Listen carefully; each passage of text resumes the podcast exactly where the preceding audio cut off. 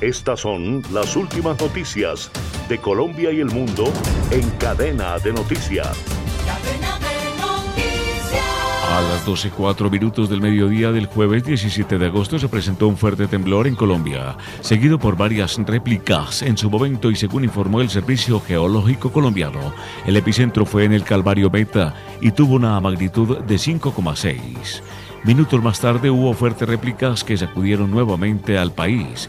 Hechos como estos pusieron sobre la mesa si Colombia y especialmente Bogotá se encontraba realmente para hacer frente a desastres naturales como los terremotos, por ejemplo.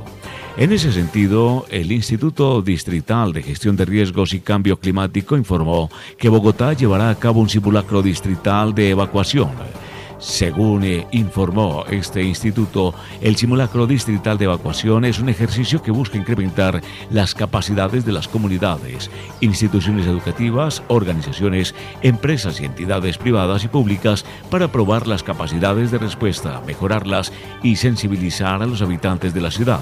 Asimismo agregan que este esfuerzo colectivo apunta a una ciudad más conocedora frente al riesgo de desastres, con capacidades de respuesta por parte de todos los actores para el manejo antes, durante y después de una emergencia.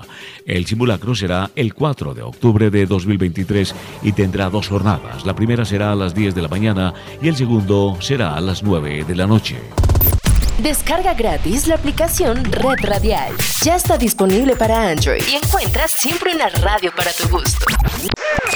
En otro orden de la información, el embajador encargado de Estados Unidos de Colombia, Francisco Palmieri, advirtió este jueves de los riesgos que implicaría renegociar el Tratado de Libre Comercio TCL, como ha propuesto el presidente Gustavo Petro, y propuso más bien potenciarlo a través de los mecanismos existentes. Reabrir una negociación de un nuevo tratado no era un camino fácil o productivo realmente, aseguró Palmieri. Al intervenir en el foro TLC Colombia-Estados Unidos, ¿es posible mejorarlo? Organizado por la Cámara de Comercio Colomba Americana, AmCham Colombia. El diplomático aseguró que con el TLC, que entró en vigor en 2012, ambos países deben seguir trabajando juntos para potenciarlo en vez de aislar sus mercados. A mediados de agosto pasado, el gobierno colombiano aclaró que por ahora están trabajando en una revisión del TLC con Estados Unidos y no en una renegociación, como lo había dicho días antes el presidente Petro. Y al cierre, Francia Márquez designó a viceministro que no cumpliría con los requisitos para el cargo.